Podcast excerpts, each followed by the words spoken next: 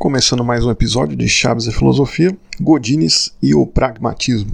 Mas por que se não começou a aula? Esse é o Godines, numa frase bastante famosa dele, exibindo aí sua veia pragmática. Né? A aula não começou e ele faz essa, esse questionamento. Né?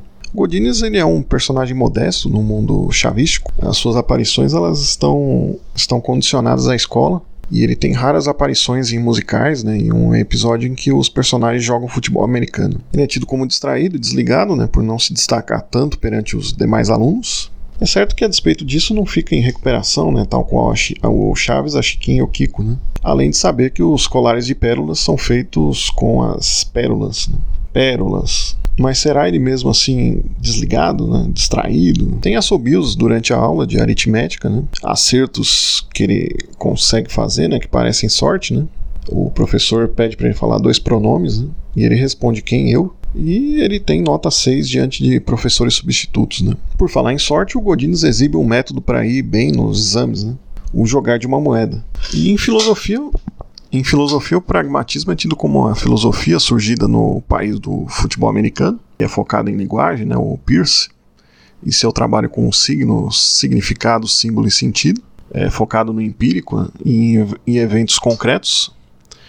Tem a filosofia da mente, da informação, são bastante famosos aí nesse segmento, de uma filosofia própria dos Estados Unidos, né? É, pode-se dizer que uma filosofia pragmática se debruça sobre os problemas da linguagem, mas também os problemas do real, do aleatório, do erro, entre outras coisas. Um exemplo aí é o conhecido lançamento de uma moeda. Né? A chance de cara ou coroa, em tese, são 50% para um ou 50% para outro. Porém, existe um experimento de lançar-se milhões de vezes e o resultado ser comprovadamente muito distoante de uma margem aleatória. Ou seja, o erro, ele, nesse exemplo que eu estou dando, aparece como algo previsível e sem ele algo errado. Por ser comprovado que você tem, vai ter um sistema e sempre nesse sistema vai ter a presença do erro. Então, o, o que a gente está falando aqui sobre o pragmatismo é que ele é marcado por representar uma ideia é bom a gente afastar do pragmatismo uma ideia pejorativa. Haveria um, um ajuste da verdade para uma realidade condicionada a uma compensação que não possui critérios definidos. Né? Essa é uma crítica que é feita né, ao pragmatismo e na crítica do, do Russell né, é, ao pragmatismo que a verdade passa a ser algo que se compensa acreditar. Independente dessa face mais dessa face pejorativa do pragmatismo, que é mal visto hoje em dia ser pragmático por algumas pessoas, né? Por ser supostamente anti-reflexão ou contra um pensamento mais contemplativo, né? Por se atender aí, se, se ater a resultados práticos apenas, né?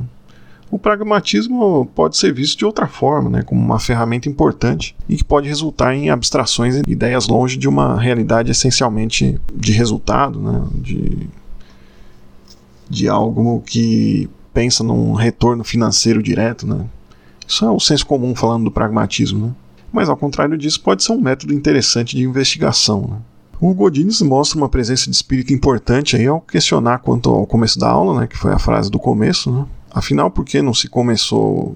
Por que você se esforçasse e não começou a aula?